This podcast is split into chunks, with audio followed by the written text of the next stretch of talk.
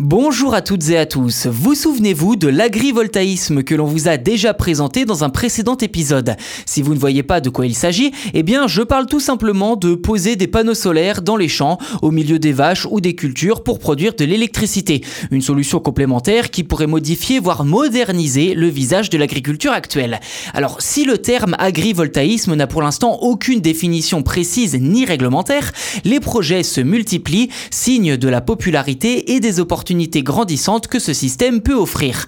TSE, expert en développement photovoltaïque en France, mais également l'un des principaux producteurs d'énergie solaire, souhaite atteindre le gigawatt d'installations agrivoltaïques d'ici 2025, avec pour commencer la mise en service de 10 sites pilotes d'ici la fin de l'année 2023, qui serviront de démonstrateurs à son dispositif intitulé Canopée agricole.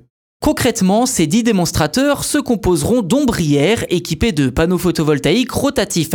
Cela signifie qu'il sera possible, tout comme les tournesols, de les bouger selon la rotation du soleil pour qu'ils produisent en permanence de l'électricité de l'aube au crépuscule. Ces panneaux seront accompagnés de 400 capteurs, le tout disposé à 5 mètres au-dessus du sol grâce à des poteaux espacés chacun de 27 mètres. D'après TSE, leur emprise au sol serait très limitée, seulement 0,5% du champ où ils seraient Je cite TSE, cette solution sera compatible avec l'utilisation de la plupart des engins agricoles comme les moissonneuses batteuses, les tracteurs, etc.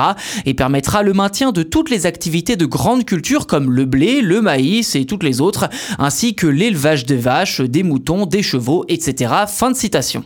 Les parcs de 3 MW chacun seront installés sur des parcelles agricoles de 6 hectares. Je cite, TSE a sélectionné les exploitations pilotes selon leur capacité d'innovation, leur culture et élevage ainsi que la superficie de leurs parcelles, principalement de taille moyenne, afin de pouvoir couvrir davantage de projets et de régions. Des essais agronomiques seront menés pendant 9 ans pour comparer les résultats sous l'ombrière et sur la zone témoin. Fin de citation.